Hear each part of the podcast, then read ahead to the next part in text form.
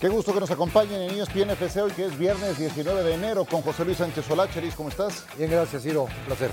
Igualmente, saludar también a Mauricio Pedrosa, a Barack Feber, ya los ven, en un instante los escucharán. Al que vamos a escuchar es Andrés Guardado, palabras de hoy con Rodrigo Fáez. Ustedes saben la historia, Guardado se va con honores también del Betis, igual que lo hizo del PSB, del Deportivo La Coruña. Inició muy joven con el Atlas, debutó con selección nacional en el Mundial de Fútbol del 2006 en el juego más pesado de todos contra la selección de Argentina, respondió y de ahí en adelante ha sido una trayectoria de altos vuelos. Rodrigo Fáez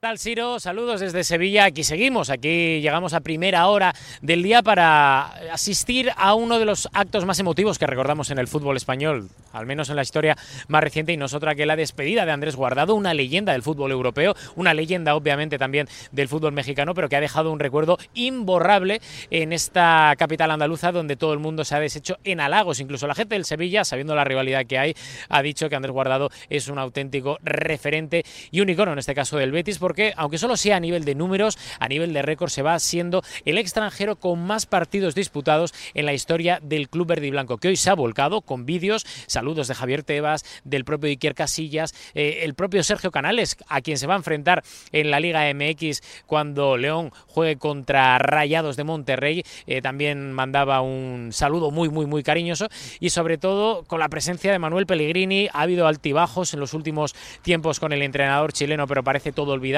estaba Joaquín Sánchez, la gran leyenda también del Betis, recordando varias anécdotas con Andrés Guardado y sobre todo nos quedamos con ese nombre y con ese apellido, Andrés Guardado, un icono, una referencia, un mexicano que ha hecho patria aquí en Europa. He vivido momentos puntuales muy, muy buenos, muy divertidos, muy importantes, ¿no? como ese primer derby en el Pizjuán que ganamos 3-5, eh, no sé, ganar el Milán, ganar en el Camp Nou, ganar en el Bernabéu dos veces seguidas. Momentos puntuales, pero al final un título es un título, ¿no? Y el, ganar la Copa con el Betis fue increíble, fue algo que, que lo, lo, decía ayer también en la entrevista, no es algo que más de lo más importante que he vivido en el Betis, es algo de lo más importante que he vivido en mi carrera y, y así lo veo yo y, y, se va a quedar para mí para, para toda la vida.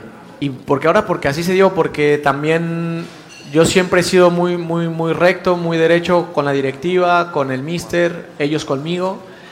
Y ellos también eh, me dijeron que a día de hoy no podían ofrecerme más tiempo de, quedarme como jugador o, en lo que sea, ¿no? Entonces el equipo de León me quería ya y pues tenía que tomar una decisión. Lo hablé con el club, les, les, les fui sincero, le dije, oye, mira, si no tengo certeza aquí, estos me dan certeza ahora, tengo año y medio con emoción a algo más.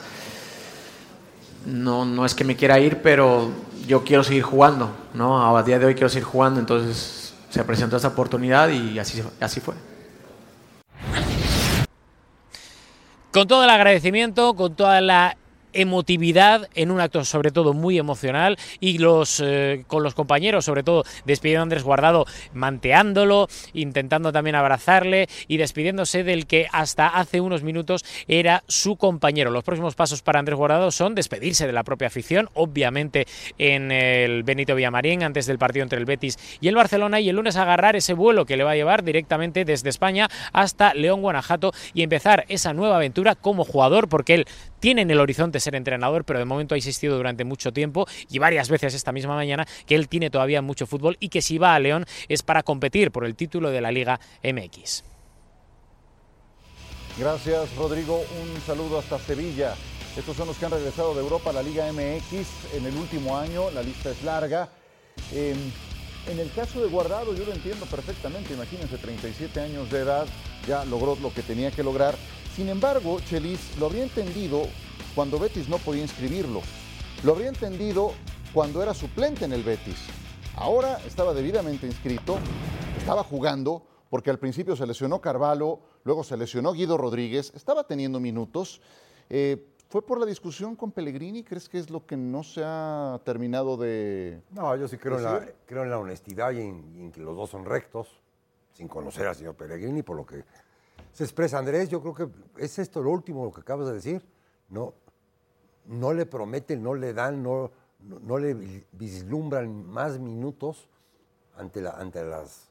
O sea, un contrato a mayor plazo, ¿te refieres? Y, luego después... 37 años es normal que firmes por año, ¿no? Y luego después tampoco le prometen que lo, van a seguir contratando.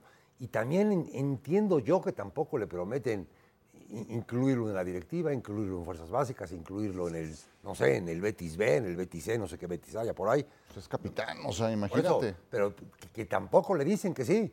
Y entonces el León le abre la puerta, el León le dice, para mañana estás, estás hecho, este, vámonos. Yo creo que hace bien en la vida hay que tomar decisiones. Está bien, sí, sí, sí. ¿Les queda claro? Comienzo contigo, Mauricio Pedrosa, en principio, si te queda claro. Y por otro lado, ¿dónde eh, ubicas? Ya entraremos a ese, ese, ejercicio, pero ¿qué te parece el paso de guardado específicamente por el Betis? Un abrazo.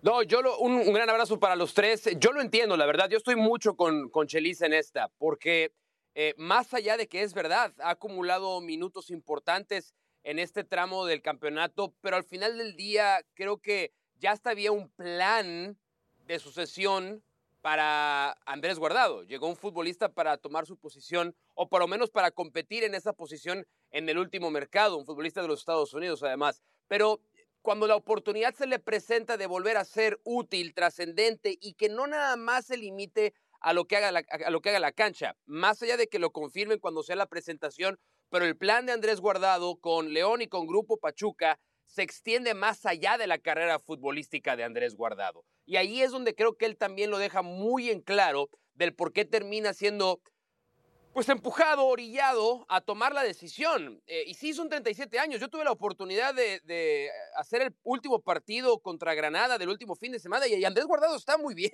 Andrés Guardado está para jugar en la primera división de España, se ve bien físicamente, está bien.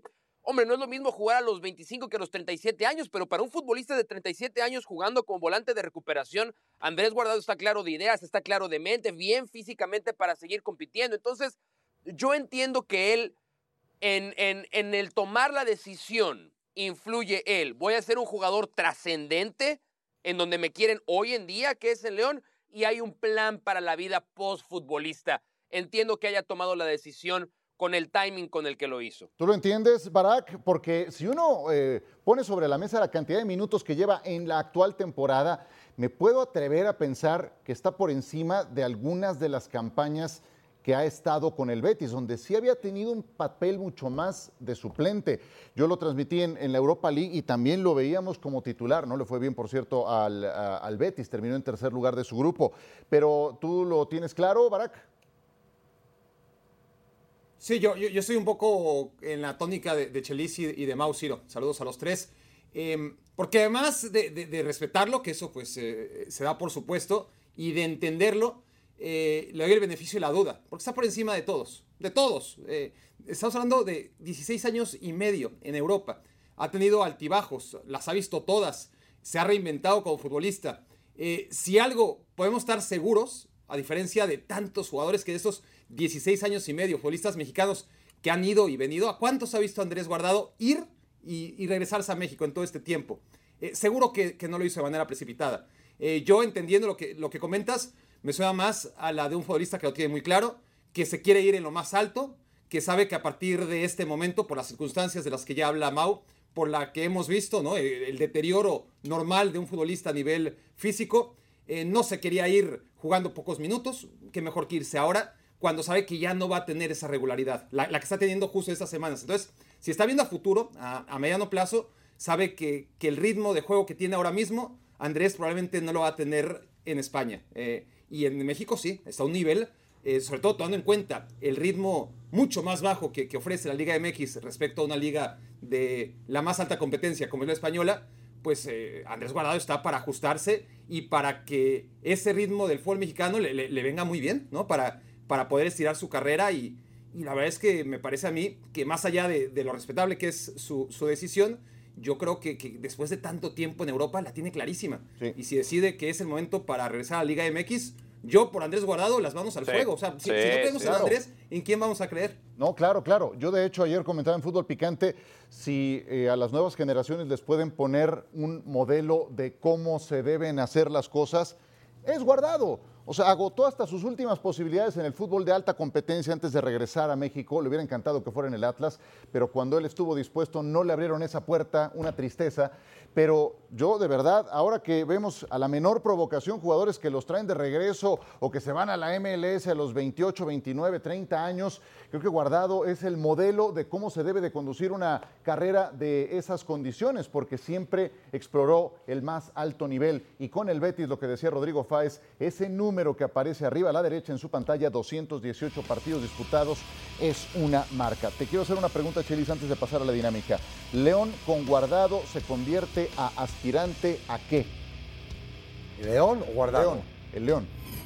No, el León con no, Guardado no. aspira a... No, no, va a su sexto, séptimo, quinto lugar. Sí va a ser, va- sí, sí va a ser un, un problema, ¿eh? Ya analizándolo desde ayer en la noche contigo y con, con los personajes que tuvimos a- acompañando- Carrillo, acompañándonos, un saludo al- sí va a ser un problema. ¿Por qué? Carrillo. Porque el, el dueño dice, a mí me vale gorro donde juegue, Ajá. tiene que jugar. Yo lo quiero ver en la cancha. Cuando Pero- el técnico te dice, el dueño te dice, yo lo quiero ver, técnico, pon tus barbas a remojar porque el señor que te paga lo quiere ver. Pero ¿a poco necesita venir un mensaje de esos para que lo pongas? Sí, ¿En serio? sí. ¿No crees que encaja en el sistema? No, no, no, no, mate, los técnicos somos como somos Yo sé. y ya estamos hechos de una manera, y ya tenemos un sistema, y ya tenemos unas funciones, y ya tenemos unas formas. Y ahorita me dice el señor que me paga, que lo quiere ver en la cancha, en, el- en la posición que sea, ay carambas. Pero tampoco saca el papel y saca el pizarrón y empieza a estudiar. Tampoco es en la posición que sea. Yo creo que Monterrey izquierdo puede tener un cupo en el León. ¿No? No, Estás como Mario ayer que decía, hay que diseñarle un sistema para que encaje. Sí. ¿Sí? sí. Explícame Sí, brevemente. Sí, sí. Sí, porque hay ¿Ya que, sacarle. No, no. Egoísta, egoísta, pero al final de cuentas arrepentido de su egoísmo, muy bien. Es de humanos. Ok. Eh, hay que sacarle la mejor versión a Guardado. ¿No? Y, la, me- Ajá. la- y la mer- la mejor versión de Guardado. El fútbol mexicano no es que sea tan técnico como el, como el español, Sí. pero sí es más dinámico, es más de, de encontronazos. ¿Por qué? Porque no, no hay la técnica, ni los pastos, ni los, la velocidad de los pases, todo esto que ya sabemos, ¿no? Ok, ¿cómo le saco jugo al señor Guardado? Poniéndolo en una posición en, lo que, en la que yo le acomode. ¿Viste el gol que le metió el Girona? En las repeticiones que estábamos viendo, cómo aparece de atrás, Sí. pero no aparece de la línea de, de- de recuperadores, aparece adelante de esa Adelante, línea. ok. Y entonces, poniéndolo ahí, adelante de los recuperadores y pudiendo hacer pareja con un jugador que te puede jugar, no, no que te puede, que te juega de poste, que dentro de sus funciones, ¿cómo se llama? Viñas. Federico Ya. Viñas. Sí, Ahí lo te- tienes. es, es fuerte, te juega de poste y siempre buscando la aparición de Guardado, que tiene buen pie, Tienes tiene alguien- buen disparo, tiene- vaya, Y tienes a alguien más chavo para encajarlo ahí en la mitad del campo, tienes a dos más chavos. como Ambriz, sí. que te puede hacer el trabajo sucio, Sí, ¿no? entonces, entonces tampoco es como que. Como No es que tengas que darle toda la vuelta al como si, plantel. como si llegara Messi y todos vamos a jugar a Messi. No. No, no, yo sé que no. Si le piensas, lo que pasa que ayer a mi nuestro compadre, pues, no, por más que le decías, no nos quiso decir. Sí, bueno, si ¿no? vieron fútbol picante pueden ver alguna de las repeticiones. Bueno, no, no sé si quieran abundar algo brevemente de este tema. Mau, eh, Barak, vamos contigo primero, Mau, de León y Guardado, el maridaje que puedan hacer. Venga. Sí, a ver, Gua- Guardado no llega para ser de León contendiente si antes no lo era. O sea, yo creo que León es tan contendiente o tan menos contendiente con o sin Guardado, pero por lo menos es más sólido. Eh, vamos a ver el proceso del señor Baba, pero el, el gran problema con León fue la, la inconsistencia. Te daba un partido fenomenal y te daba dos malísimos. Guardado puede aportar a la regularidad del resto de los compañeros. Yo, eh, a ver, el Betis hay una estadística, de hecho, Manuel Pellegrini, creo que el 97% de sus alineaciones con el Betis fue un 4-2-3-1. Y ahí es donde si, si hay una adaptación de eso, no al 4-3-3 de Baba, en donde Guardado pueda con Fidel Ambriz ser una doble contención, Ambriz con mucho más ida y vuelta y Guardado siendo el futbolista cerebral en la zona de recuperación, yo sí creo que León puede ser un equipo más regular, que insisto, para mí fue la gran deuda de los últimos técnicos del equipo. Dale, Barak. El tema con, Guardado es que lo hemos visto reinventarse y, adaptarse a- cada momento de su carrera. Entonces, claro que, el Guardado del Atlas quedó muy en el pasado y no vas a tener un carrilero de, ida y vuelta y nadie lo espera. Claro que el Guardado de- del Deportivo, que evolucionó en el PCB, que era una maquinita que, no paraba de correr y, que todavía en el Betis duró eh, lo, que, pudo hasta que la edad le, permitió, pues también se fue transformando, ¿no? Y dentro de todo esto, Guardado sigue manteniendo la capacidad para construir el juego desde, la primera, este, desde las primeras líneas de pase del equipo en campo propio, como para dar el último pase en campo rival. Eh, claro que necesita un esquema y, y necesita piernas alrededor para la edad de guardado corre bastante, pero, pero no deja de tener 37 años. Y cuando ves la nómina de León, te das cuenta que, que Mena, eh, pues no es mucho más joven, que, que Elías Hernández no es mucho más joven, eh, que, que, el propio Viñas, que el Diente López, que, es un equipo de, de 30 para arriba. Eh, Fidel Ambriz lo mencionas y, es de las excepciones que podemos decir, mira, este va a aprender mucho, este es un beneficio colateral de la llegada de Andrés Guardado, porque no solamente es lo que deje Guardado en el León ahora, sino lo que pueda sembrar alrededor eh, con, la gente que se le junte. Sabrá el León, lo tendrá muy claro, quiénes son esos futbolistas que podrán aprender más de, guardado. Ambriz es el natural, es, es, el hombre que más beneficioso se va a ver, pero también es cierto que, que el León, dentro de todos los equipos de la Liga MX, eh, si uno tiene un promedio de edad alto, ese precisamente es al que ya llega guardado y, y eso pues tendrá que, que ver de qué manera lo equilibra para que la cancha no se note, ¿no? Eh, transiciones, eh, juego que, que, que, aunque la Liga MX no es la, la, liga este, de un ritmo más alto, pues sí que, que necesitas eh, más piernas de las que tiene León. Muy bien, vamos a la segunda parte de este análisis, porque evidentemente Hugo Sánchez y Rafael Márquez, por lo que hicieron en Europa, comen aparte. Hugo Pentapichichi, Rafa Márquez, campeón de Europa, figura del Fútbol Club Barcelona, de una de las versiones más estelares, dejándolos a ellos Aparte, en la mesa estelar, en el penthouse de este ejercicio, vamos a integrar el podium que les daría seguimiento. Y voy a comenzar con eh, Tigo Chelis. Dame del 3 al 2 al 1 a los mejores jugadores mexicanos en Europa. Tenemos ahí a Luis García, tenemos a Irving Lozano, a Hernández, al propio Guardado, a Raúl Alonso Jiménez, tenemos a Ochoa, tienes a Héctor Herrera. Aquí aparecen las alternativas. Dame del 3, 3. al 1. Dale. Tres y copio, porque yo vengo aquí a aprender.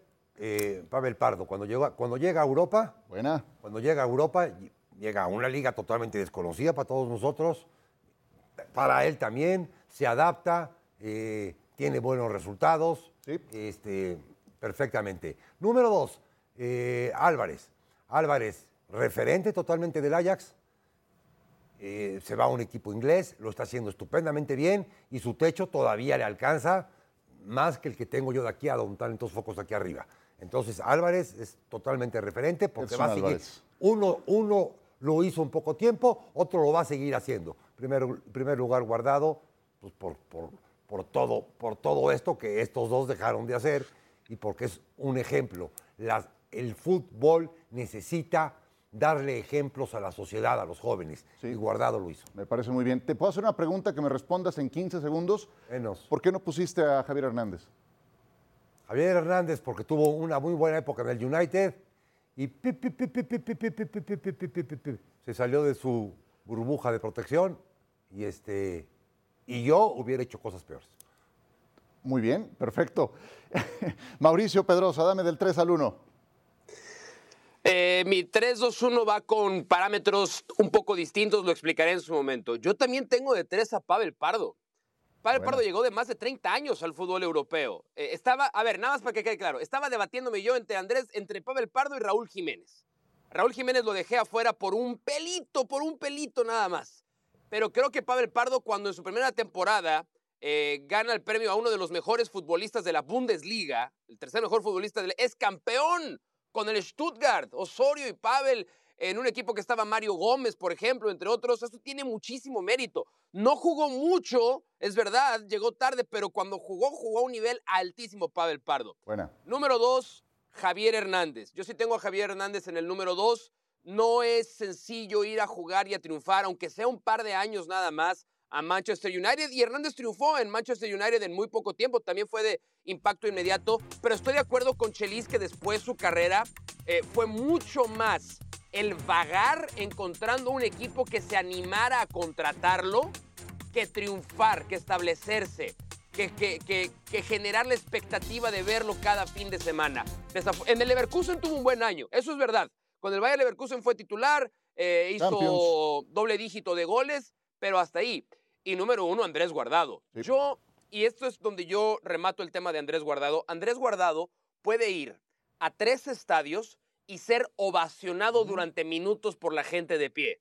Lo puede hacer en Riazor, lo puede hacer en Philips Stadium y lo puede hacer en el Benito Villamarín. Ojalá algún día entendamos el mérito que eso tiene, lo que hizo Andrés Guardado. 17 años en Europa. Por eso para mí es la tercer mejor carrera que ha existido en la historia del fútbol mexicano. Sí, yo estoy de acuerdo en ese último punto eh, y el haber aguantado seguramente alguno que otro bombazo que le habrá llegado de Estados Unidos o de México para mantenerse en alta competencia. Eso me parece ejemplar.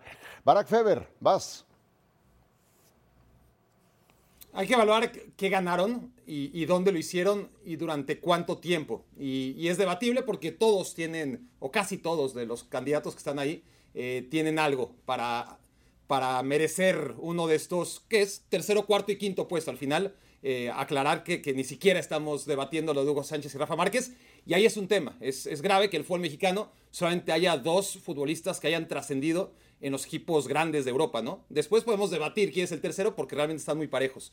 Entendiendo que son tercero, cuarto y quinto, en el quinto pondría al Chicharito Hernández. Em, coincido con lo de Chelis y creo que y, con lo de y con lo de Mau y creo que le basta. Eso es lo, alarmante de la historia del fútbol mexicano que con un par de temporadas eh, buenas en el Manchester United, jugando una final de Champions, eh, jugando en el Real Madrid seis meses y metiendo algunos goles, eh, jugando un buen año en el Bayer Leverkusen y adiós, este, se acabó. Eh, creo que con eso le alcanza a Chicharito para ser el 3 de esta lista. En el 2 les pondría a Carlos Vela. Em, lo que hizo en la Real Sociedad fue notable. uno de los mejores jugadores de la historia de un equipo de tradición como la Real Sociedad. sabemos que, que, le costó mucho en el Arsenal, que se regresó muy pronto. Y vuelvo a lo mismo, con poco, entre comillas, este, me parece que, que le alcanza para ser considerado. Y el número uno, Guardado. Eh, guardado, su único asterisco sería, bueno, pues, eh, nunca eh, tuvo la oportunidad de jugar en un equipo grande, gigante, ¿no? lo hizo en equipos de, tradición, el PCB en Países Bajos, pues no deja de ser un equipo grande. Em, en el Bayer Leverkusen no le fue del todo bien, en el Valencia tampoco, este, ni, ni modo, ¿no? Este, dos equipos que tampoco eran gigantes, tampoco pudo tener la solidez que sí tuvo en los otros tres. Pero es enorme, ¿no? Tantos años jugando al nivel que le pudo dar títulos, titularidad. Y, a final de cuentas, sí, yo lo pongo muy lejos, pero que, claro que, yo lo pongo muy lejos de Márquez y de Hugo Sánchez.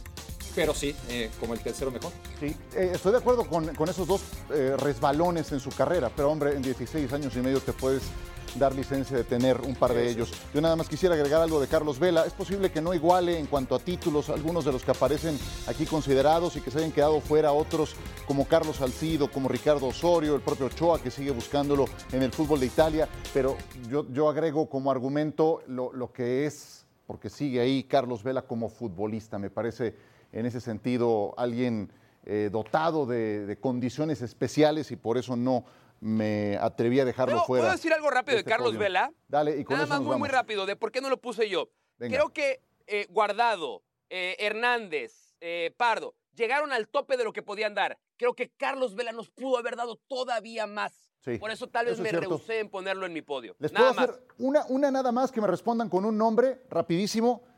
Chelis, ¿a quién pondrías en cuatro? ¿Quién se quedó fuera en la lista? Tu siguiente. Ay, caramba. A ver, Mauricio. Y que no están ahí, ¿verdad? No, pues digo, el, el Mi cuarto es Carlos Vela. Tu cuarto es Carlos Vela. Mi cuarto es Carlos Vela. Yo también, yo, también Carlos Vela. A mí se me escapó Carlos Vela y se me escapó eh, ya lo delantero Jiménez. Muy bien. Barak, ¿quién sería tu cuarto? Jiménez. Jiménez. Raúl Alonso. Jiménez. Perfecto. Muy bien. Sí, claro, él. sí, sí, sí. Chaquito todavía no. Sí, sí, sí. Perfecto. Vámonos a pausa, es que también aquí aparece. Vámonos a pausa y seguimos con más en esta emisión de ESPN FC. Algo de lo que dejó el juegazo ayer en el Metropolitano entre el Atlético y el Real Madrid y lo que viene por delante, el sorteo de la Copa del Rey. Ya tenemos los cuartos de final.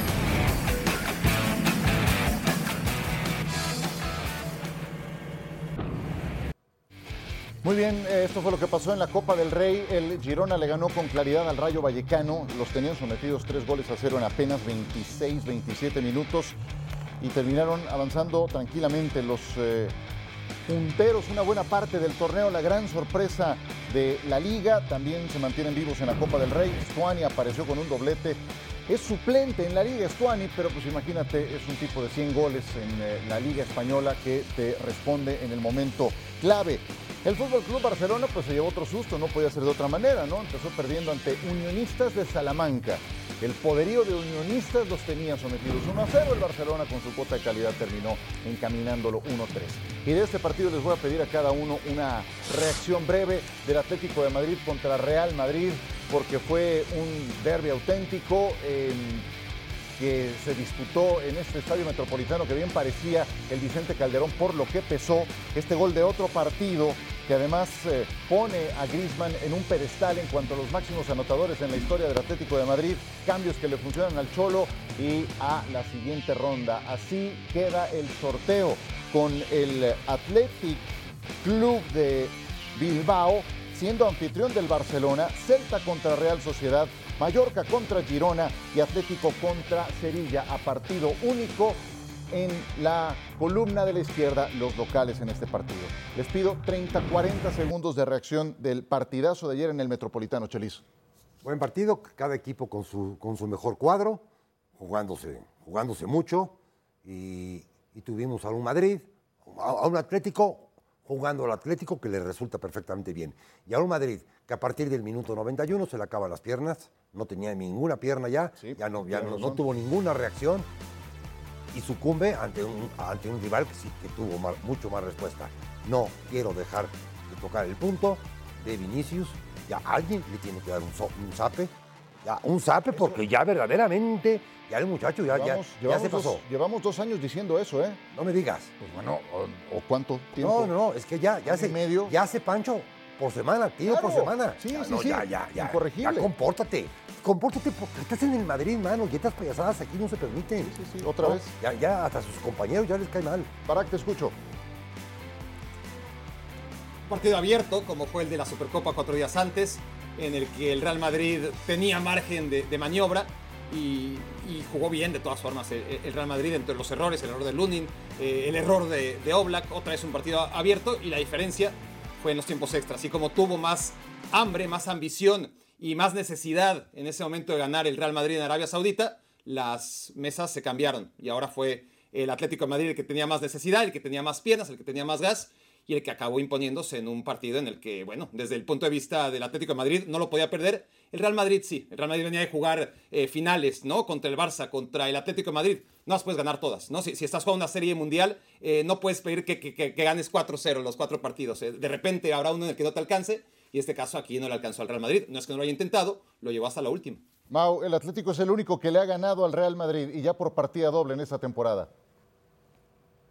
Sí, tenía 110 días sin perder el Real Madrid, 21 partidos consecutivos, 18 de ellos victoria, pero también creo que se notó que un equipo llegó con 90 minutos y un viaje a Arabia Saudita en menor lapso con las piernas más cansadas. Y, si a eso le sumas lo que ya hablaron tanto Chelis como Barak de la necesidad. Ayer era, ayer era un match point para el Cholo Simeone, porque si ayer no ganaba el Atlético de Madrid, es muy probable que desde ahora entendiéramos que era un equipo que probablemente se iba sin trofeos el resto del año y no es un equipo para eso.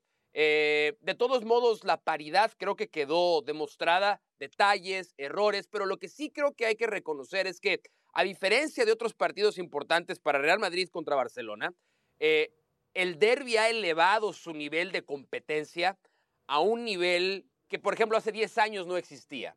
Y hoy se vuelven cita de televisión para ver un partido apasionante. Cuando se enfrentan a eliminación directa, siempre se van a tiempo extra. A veces gana más el Real Madrid, es verdad. Pero ayer que estaba entre la espada y la pared, otra vez el Atlético lo alcanzó a, a rescatar. Pero es una extraordinaria rivalidad la que tenemos cada vez que se juega el Derby de Madrid. Exactamente, y el Atlético de Madrid en este sorteo termina eh, enfrentando al conjunto del Sevilla. Aquí vemos la temporada de uno y otro, Atlético y el Barcelona son los dos, digamos que pesos completos de este sorteo, que, además mezclan algunos equipos poco acostumbrados a levantar el título eh, bueno, ya no digamos el título, títulos como el caso del Celta, del Girona, del Mallorca, bueno, ellos están involucrados. Atlético y Barcelona evidentemente pertenecen a otra categoría, pero yo honestamente, Chelis, no lo veo tan claro para el Barcelona. Pero, ¿por qué no vas a ver claro para el Barcelona? Te estoy diciendo que no lo veo No, claro. no, no, pero No. que no te, que no, no, no, que no te, que no te extrañe. Te doy un Bilbao dato. es un equipo. Barcelona no es un equipo. Es el gran problema que vive Barcelona hoy en día. Y las últimas dos veces que se han enfrentado en Copa, el Athletic Club ha eliminado Ah, al mira. Fútbol Club Barcelona. Y esto va a ser en San Mamés, además. Sí. Entonces, ¿estás diciéndome que los ves perdiendo? Sí, claro que sí. Sí, claro que sí. es hoy, hoy- hoy Barcelona no puede. A esto podría aspirar. Y le toca contra Bilbao, hombre. Le toca contra, contra el Celta, con todo respeto a mis gallegos. Este, hay como que va sacando la cabeza. Aquí no vas a sacar la cabeza. Ah, caray. Porque, porque el equipo de Valverde es un equipo. Y son bravos. Y jugando ahí son más todavía. Eh, es este, Barak, uno de los rivales que el Barcelona quería evitar, ¿estás de acuerdo? Pero hombre, vienes de enfrentar a Unionistas y al Barbastro, que también te dieron algún sobresalto en las eliminatorias anteriores, ya te tenía que tocar algún rival más serio. Claro, e- ese es el problema además, Ciro, ¿no? Que, que en el sorteo, pues sí, no, no tiene suerte el Barcelona. Pero es que si le hubiera salido la Real Sociedad, también habría sido mala suerte. Si le hubiera salido el Atlético de Madrid, también habría sido mala suerte. Si le hubiera salido el Girona, también habría sido mala suerte. Así está el Barça, ¿no? Que, que hasta cuatro equipos en Copa del Rey eh, ahora mismo se ven más fuertes que el Barcelona. Y eso que no está el Real Madrid entre ellos. Eh, ese, eso te habla, más allá de, de lo bien que anda la Real Sociedad o el Atlético o el Girona, te habla del nivel en el que está ahora mismo el Barça. Y sí, es una buena prueba para el Athletic Club de Bilbao, que, que hasta ahora si tiene un debe el equipo de Ernesto Valverde, es esos partidos contra el Barça, esos partidos contra el Real Madrid. Ha bajado, eh, ha bajado mucho su nivel a nivel liga eh, estas temporadas cada vez que enfrenta a un equipo grande. Le pasaba con la Real Sociedad, no le pasó la última semana. Y, y veremos, eh, seguro que, que si de por sí es importante la Copa del Rey históricamente para el Athletic, San Mamés, Valverde, si queremos un ingrediente más, eh, la verdad es que hay, hay mucho, mucho en juego para el Athletic Club. Para el Barcelona, Mau, van a enfrentar al Betis en el Benito Villamarín este domingo. Luego van a Bilbao Sí. a este partido. Y luego contra el Sí. Villarreal, que está en temas de descenso. Bueno, al menos en la parte baja, muy lejos de sus expectativas. Qué semanita, ¿eh? Para el Barcelona. Pues qué, es que es partido a partido, ¿no, Ciro? ¿Qué, qué, qué semanitas, Solista. qué meses, qué año ha sido para, para el Barcelona? Esa es la verdad, por la inestabilidad a todos niveles, por la incertidumbre que rodea el puesto de Xavi, provocado en buena medida por decisiones equivocadas que Xavi ha tomado a lo largo de esta temporada, por una clara división que hay adentro de ese vestidor. Se formó un grupo muy fuerte entre Marc-André Ter Stegen, Robert Lewandowski, Ilkay Gundogan, Frenkie de Jong han formado su propio grupo y han tenido injerencia, quieren tener injerencia con algunos jugadores jóvenes, lo cual no ha caído bien entre otros jugadores como Ronald Araujo, como Pedri, como Ferran Torres. Hay una división grande, grande que hay que reportar cada vez más en ese vestidor. Y la única manera de salir adelante es ganando, nada más. Y el tema es que Barcelona, cuando lo hace, lo hace sin convencer y cuando no lo hace, arde la olla, explota el horno de microondas.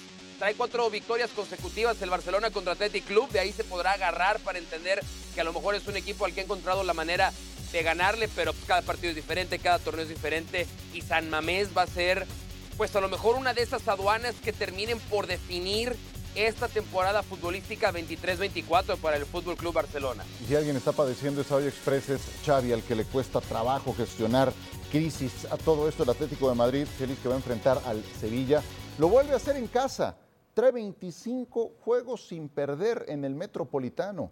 El Atlético creo que va a dar de qué hablar. Que también es Acá. otro equipo, no con la crisis del Barcelona, pero que ante las luchas en las que está, pues esta es la, la, la- la que tiene más cerca la que tiene que a la que aferrarse. tiene más cerca la máscara. Sí. ¿No? Quitarle la máscara al, luchador. A, a este Sevilla, porque, porque en Champions, hombre, no, no le veo mucho futuro y de Liga ni hablando.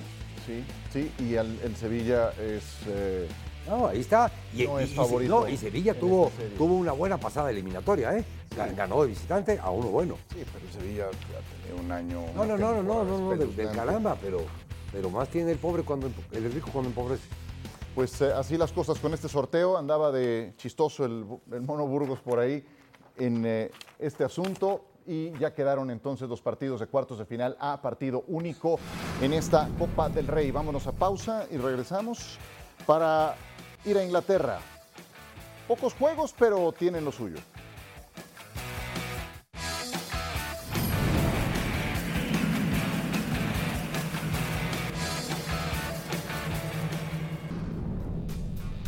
Es la fecha 21 de la Liga Premier, pero se jugó anticipadamente con estos partidos que ya pasaron a los libros. Burnley y Luton que empataron a uno. El Chelsea que le ganó por la mínima al Fulham, a sus vecinos.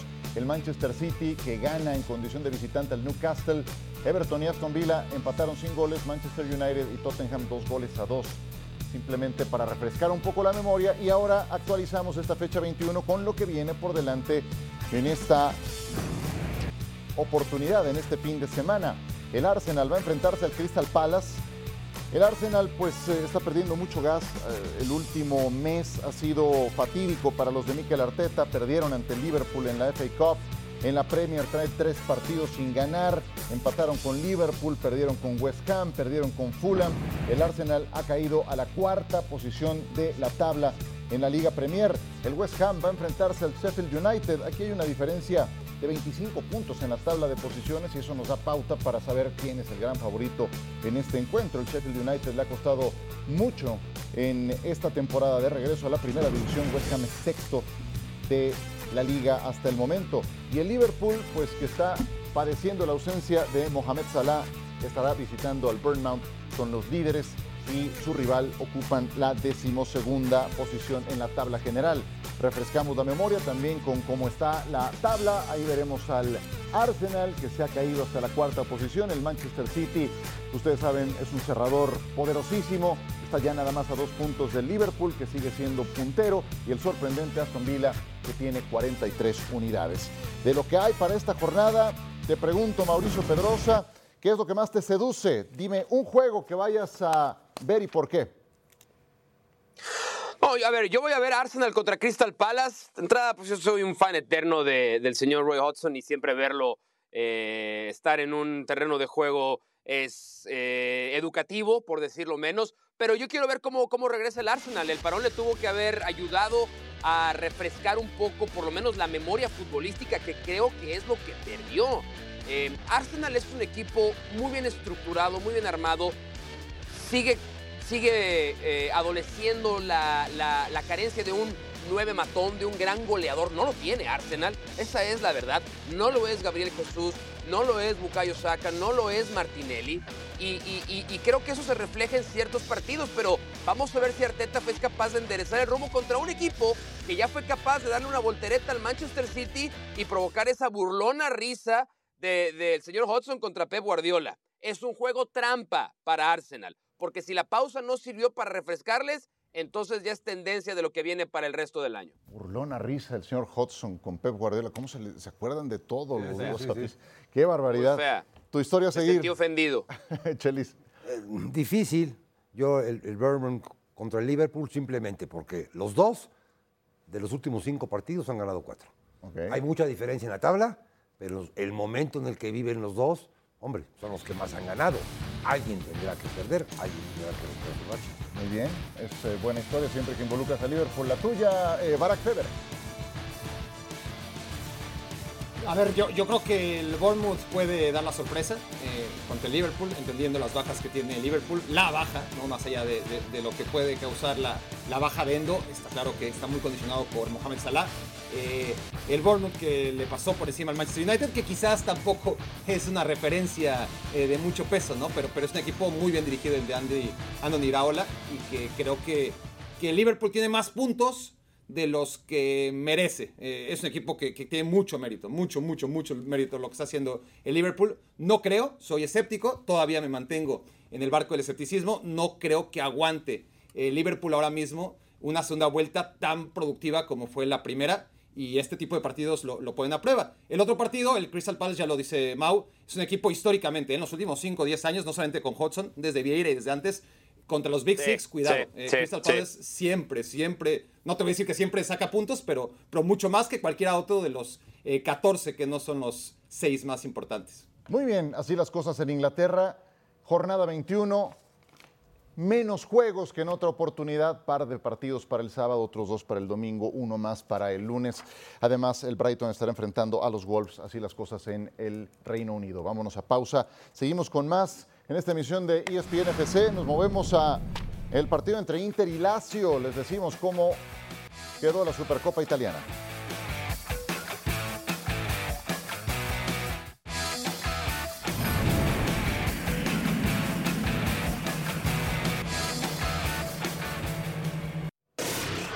Supercopa, caray, el Napoli contra Fiorentina en este escenario, el día anterior 9 mil personas nada más. Ahora, ahora un poco más de convocatoria para ver al Inter que termina Barack Feber derrotando tres goles a cero a la Lazio de Roma. Una exhibición, eh, Ciro. La, la verdad, un placer ver jugar al Inter en el momento en el que está. Ya lo venía haciendo bien.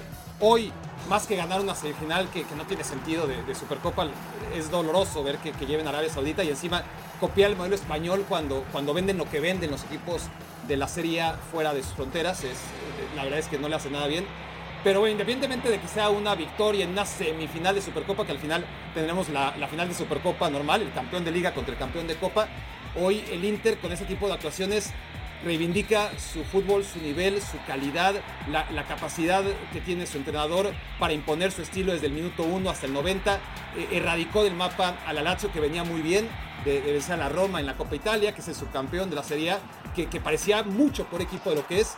Hoy el Inter para mí ratifica lo que ya venía sospechando, que es un equipo que sí, el Manchester City es el gran favorito en Europa, el Real Madrid eh, le secunda, el Bayern Múnich ojo, pero el Inter no está lejos. Es decir, si hay que hablar de, equipos que están listos para ganar la Champions League, hay que incluir al Inter de Milán. Todo lo hizo bien aquí para Tesi, control, definición para el tercero. Antes vimos a Chalanoglu y a Marcus Turán para el 3 a 0. Mauricio Pedrosa contundente del Inter. Y si queremos agregarle algo más, Nicolo Varela y Lautaro estrellaron disparos en el larguero. Esto pudo ser peor todavía para los romanos. Sí, eh, bueno, creo que el, el, momento del Inter ya lo describe bien Barak, que a mí también no me deja de sorprender esto, porque el Inter se desprendió de futbolistas que habían sido muy importantes en esa carrera para llegar hasta la final de la UEFA Champions League y aún así ha encontrado la manera Simón Inzaghi de que el equipo siga funcionando bien. Eh, luego nos preguntamos a veces para quién es más importante cada uno de los partidos, ¿no? Y en este caso yo creo que si el Napoli, que ha tenido una caída estrepitosa y que comienza ya a especularse con si el equipo se va a desbaratar y si que hay que vender a Osimhen o a Cuarasquelia, esta puede ser esta, una de esas últimas llamadas para el señor de Laurentiis de ponernos serios y decir, esta es una oportunidad para que el Napoli gane otro trofeo, porque después da la sensación de que no van a hacerlo en mucho tiempo y en el Inter es un caso completamente contrario, está en una forma fantástica. Sí, la forma del Inter es eh, sensacional y ahora se va a enfrentar al Napoli, como decía Mau, en la final de la Supercopa. Un trofeo a mitad de campaña te puede catapultar Chelis hacia, hacia otros niveles en lo que resta de la campaña. Lo, lo anda persiguiendo muy cerca la Juventus, que no, no, no, hay que descuidarla. Uh -huh. Más, más en el momento no es, no es como el del Liverpool, ¿no? Que en cualquier, en cualquier semana empieza para atrás, para atrás, para atrás, para atrás. Aquí cada vez se ve mucho más posible. Y ayer todavía con el señor Ortiz le daba alguna, posi alguna posibilidad a, a Lazio. Hablaba de que la Lazio podría ser, y yo, sí, sí, sí, es un conocedor y, y estaba yo atento. Pulverizó al rival, lo pulverizó el día de hoy. Y el Napoli ha hecho también lo propio, le ganó 3 a 0 a la Fiorentina y bueno, ahí están precisamente las escenas del juego anterior del Napoli, los huecos en la tribuna. Yo también estoy con Barak en lo que decía hace un momento de esa, esa insistencia de llevar estos partidos a Arabia, ya sabemos por qué y pues ahí están las consecuencias, ¿no? Estadios a media entrada, pero bueno, Inter y Napoli van a disputar la final de la Supercopa y el partido se disputará el 22 de enero esa, esa actividad del día de hoy. Inter y Lazio con el 3 a 0 para el conjunto del Inter. Vámonos a pausa, regresamos con la recta final de este programa de viernes y es PNFC, no se vayan. Ahí está la invitación para este duelo que tendremos el lunes. También vamos a comentar las palabras de Cristiano Ronaldo. Comparó la Liga Saudí con la Liga Francesa. Y quiero escuchar a mis compañeros.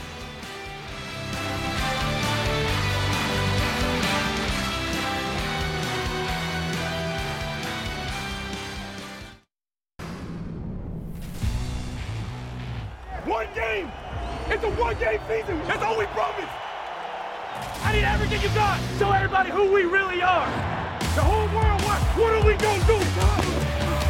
He's gone. Touchdown Ravens. Rock and roll, Houston.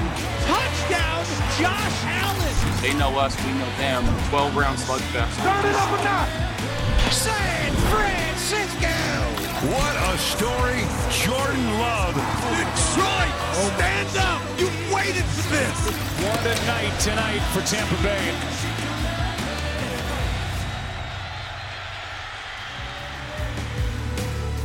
De los partidos divisionales tendremos este sábado por la pantalla de ESPN a los Houston Texans de CJ Stroud contra los Baltimore Ravens de Lamar Jackson, que ganará su segundo trofeo de jugador más valioso de la NFL. Y para el domingo, la tercera edición en playoffs de Patrick Mahomes y los Kansas City Chiefs contra los Buffalo Bills de Josh Allen. La diferencia es que esta vez no será en Arrowhead, será en casa de los Bills. Sábado y domingo imperdibles.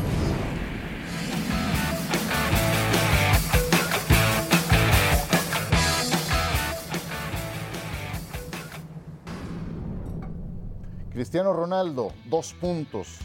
Abro comillas. La Liga de Arabia Saudita es mejor que la Liga Francesa. Nos queda minuto y medio para irnos. 30 segundos cada uno. ¿Tu reacción, Chelis?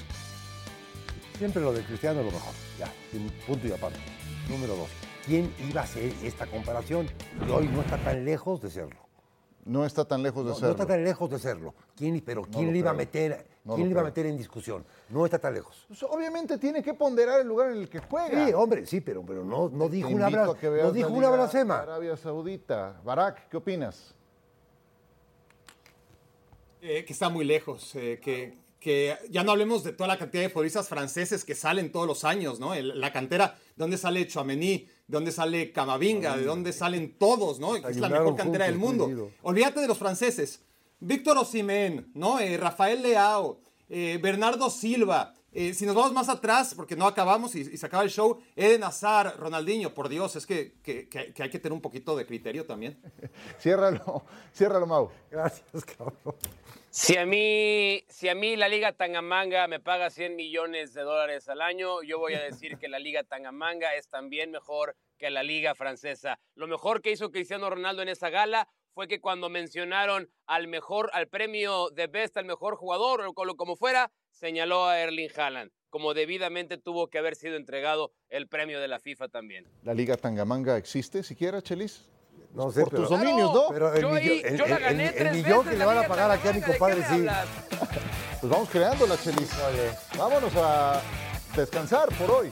Gracias. Adiós, señores. Gracias.